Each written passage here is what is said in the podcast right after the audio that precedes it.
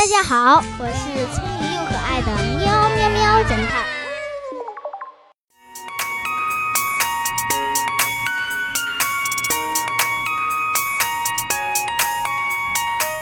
张三是个赌徒，输光了所有的钱，还欠了一堆高利贷。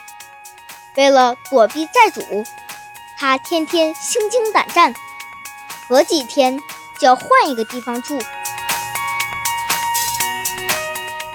这天，张三刚换了一个住处，晚上正要好好休息一下，突然门铃响了。他一开门，就被进来的人一下推倒在地。你小子挺能耐呀，三天两头换地方，快还钱，不然你别想活着出去。来人名叫李四，是黑道有名的混混，曾经因为犯事。进过几次监狱了，大哥，再宽限几天好不好？我明天就去筹钱。哼，鬼才信你的话！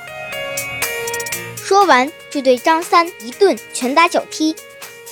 张三一边求饶一边躲，被打急眼了，他顺手拿起烟灰缸朝李四脑袋砸了过去。啊！李四啊了一声，倒在地上，没有了呼吸。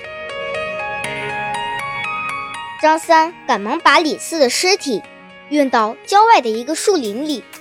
回家后，对现场进行了仔细的清理，确保现场没留下任何有关李四的痕迹和指纹，然后就昏沉沉的睡了过去。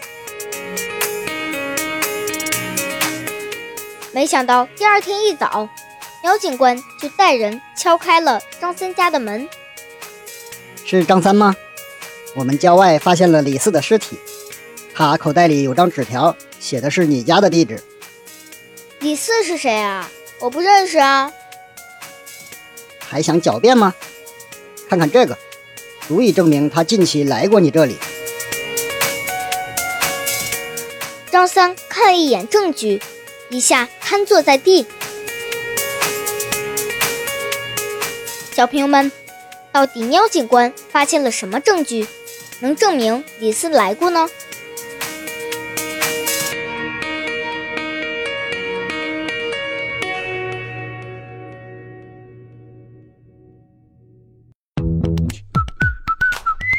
现在是答案时间。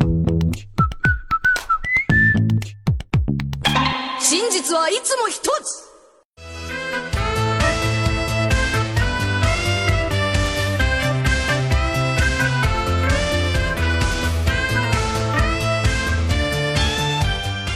苗警官拿出的证据就是从张三门外门铃上提取的指纹。